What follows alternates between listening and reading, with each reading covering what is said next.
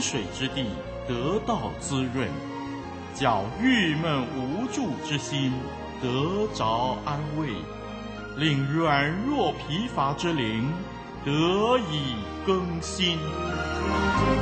欢迎同来之曲，清泉甘露。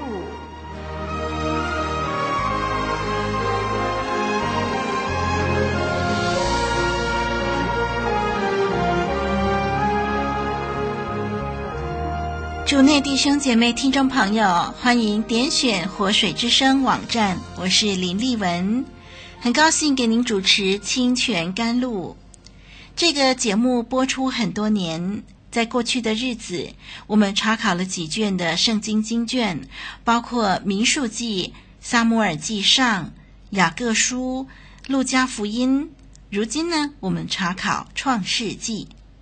丽文深深的觉得。人活着是靠神口里所出的一切话，所以一个人如果心中有神的话，并且遵行神的话，他的人生必定最丰盛、最精彩。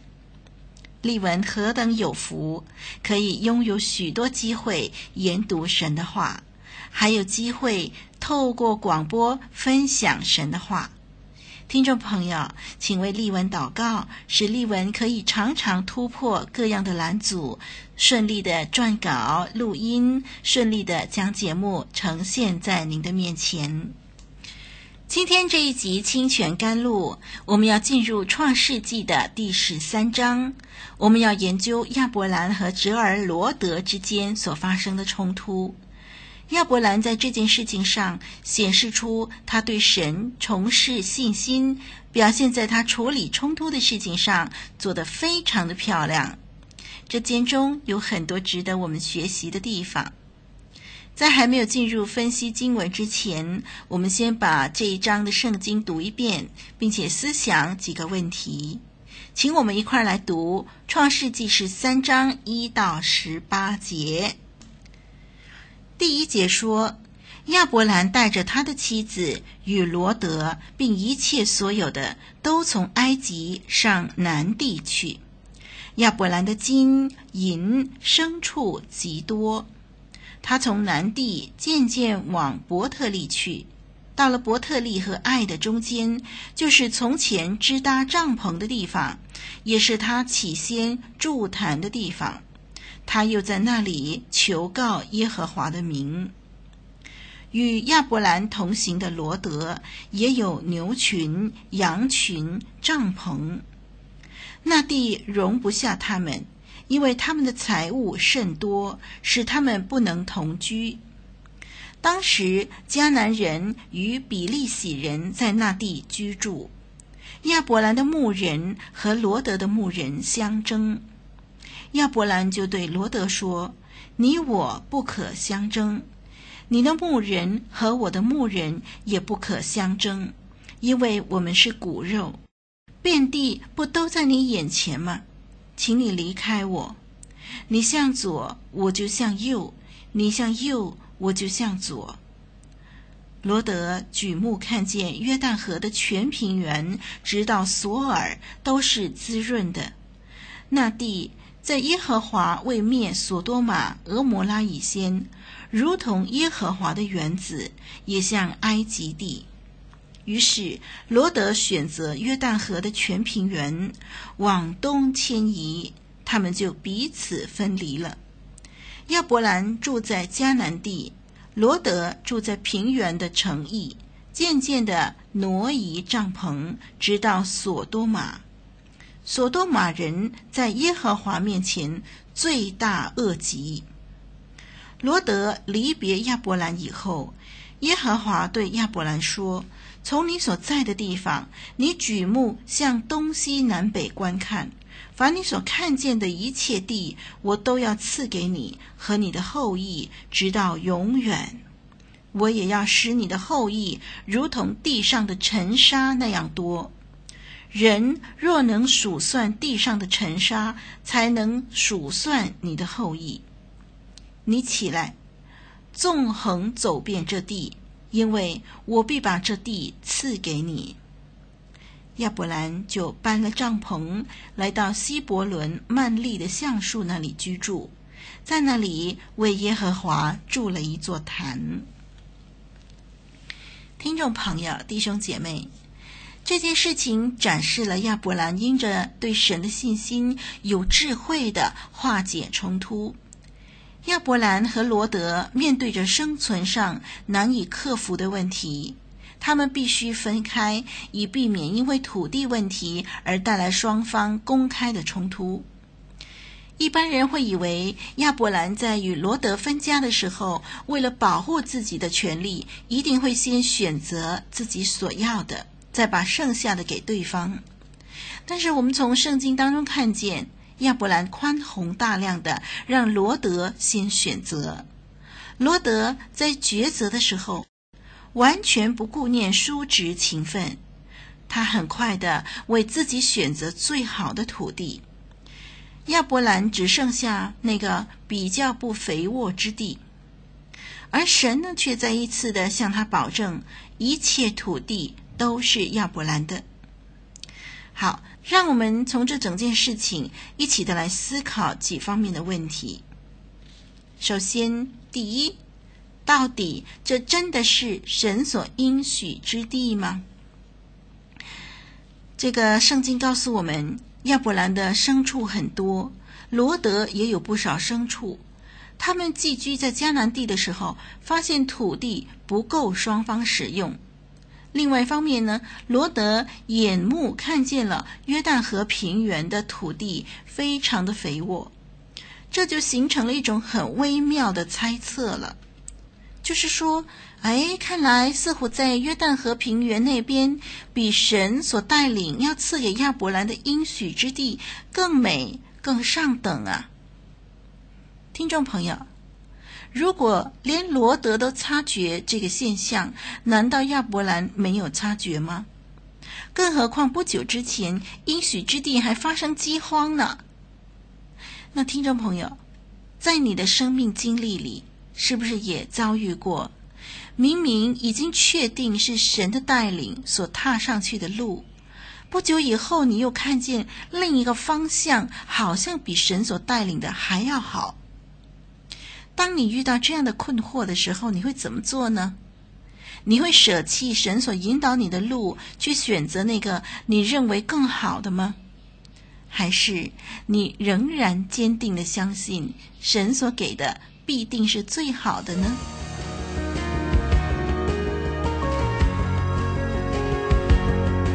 林丽文是个感情丰富、容易落泪的女孩子。天赋是她的避难所，被人误解却不辩护，因为知道天父替他伸冤。常经历失望，但是他肯定在天父那里永远有希望。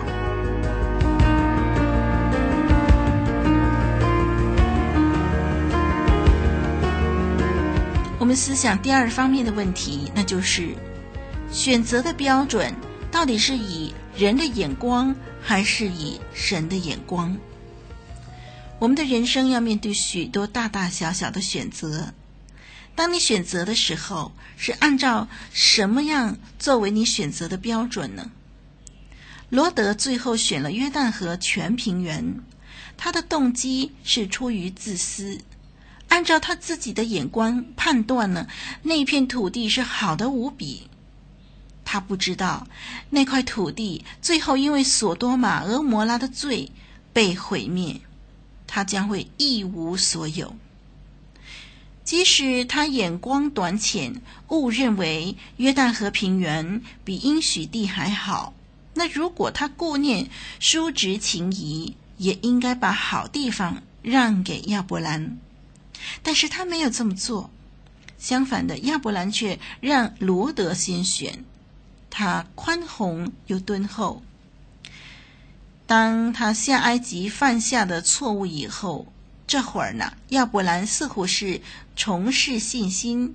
他宁愿相信神所为他预备的一定是最好的。弟兄姐妹，我们实在需要学习不靠自己的筹算和能力来拥有一切，也不以妒忌的心来捍卫我们的产业。我们要单凭神的应许和信实，即使吃亏一百次，也会蒙神格外的祝福，超乎想象。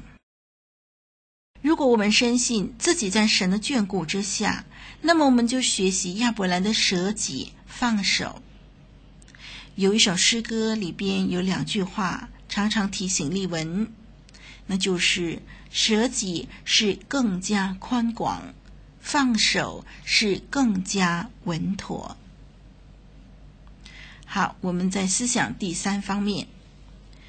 第三方面是眼见不足为凭。罗得举目看见约旦河的全平原，直到索尔都是滋润的。圣经也形容那地如同耶和华的园子，也像埃及地。但是罗德万万都没有想到，自己看为好的地方，竟然是神准备毁灭的地方。在创世纪十三章十三节说：“所多玛人在耶和华面前罪大恶极。”结果罗德以为选到一个好地方，从此可以飞黄腾达，最后呢，落得家破人亡。眼见不足为凭啊！是的，我们人的眼光何等短小，我们人凭自己的判断常常有失误。所谓最好的地点，不等于是最好的选择啊！让我们来看第四方面吧。第十四节到第十五节经文提醒我们。信靠神的人应该宽宏大量。亚伯兰大方的让罗德先选择，眼看着最好的都让罗德拿走了，亚伯兰心中会不会有失落呢？他会不会觉得今后这剩下的次好的留给自己，很吃亏呢？在第十四节、十五节特别指出，罗得离别亚伯兰以后，耶和华对亚伯兰说：“从你所在的地方，你举目向东西南北观看，凡你所看见的一切地，我都要赐给你和你的后裔，直到永远。”罗得虽然忘恩负义，神却没有忘记跟随他的人。在罗德和亚伯兰分手以后，神就向亚伯兰保证，凡是亚伯兰所看见的一切地，都要属于他。弟兄姐妹，亚伯兰让罗德先选择土地，自己好像吃亏，实际上他是把选择权交托给神，让神来替他决定。果然，神为他所预备的远超过罗德所拥有的，远超过亚伯兰所想所求的。是的，亚伯兰此刻深切的了解，在神里边，他有丰盛的产业，一无所缺。既然如此，跟随神的人应该宽宏大量。因为我们有神，我们永远不会对别人更好而使得自己受亏损。因为在神的计划里，绝对有足够的空间，让跟随者以最慷慨的态度行事待人。让丽文再说一次，在神的计划里，绝对有足够的空间，让跟随者以最慷慨的态度行事待人。好，最后我们来思想，什么方法解决纷争是最理想的呢？你平常面对纷争的时候，你用的是什么方法呢？用手段吗？用强权吗？据理力争吗？还是聘请最棒的律师替你打官司呢？圣经教导我们，解决纷争的最好方法就是舍己。是的，舍己。如果我们在神大能的膀臂中，我们知道神用他大能的膀臂环绕我们，我们知道一切的好处都将属于我们，那么舍己有何不可呢？有什么好争呢？舍己是更加宽广，放手是更加稳妥。且看看神如何为我们伸张正义，为我们伸冤吧。聪明人止息纷争，愚昧人挑起争端。依靠耶和华的人，好像那西安山，他们必不致动摇，从今时直到永远。众山怎样围绕耶路撒冷，照样主也围绕他的百姓，照样主也围绕他的百姓。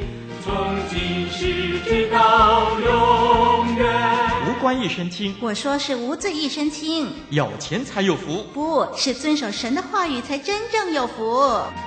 依靠耶和华的人，好像那西安山，他们必不致动摇。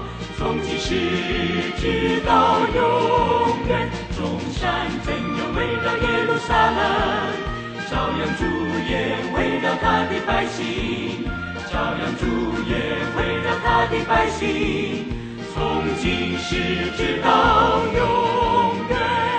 今天由于时间的关系，我们没有办法逐一的分析《创世纪》第十三章。下一集节目，丽文将会从第一节开始，逐一的为您分析，敬请留意下一集节目的播出。我是丽文，再会。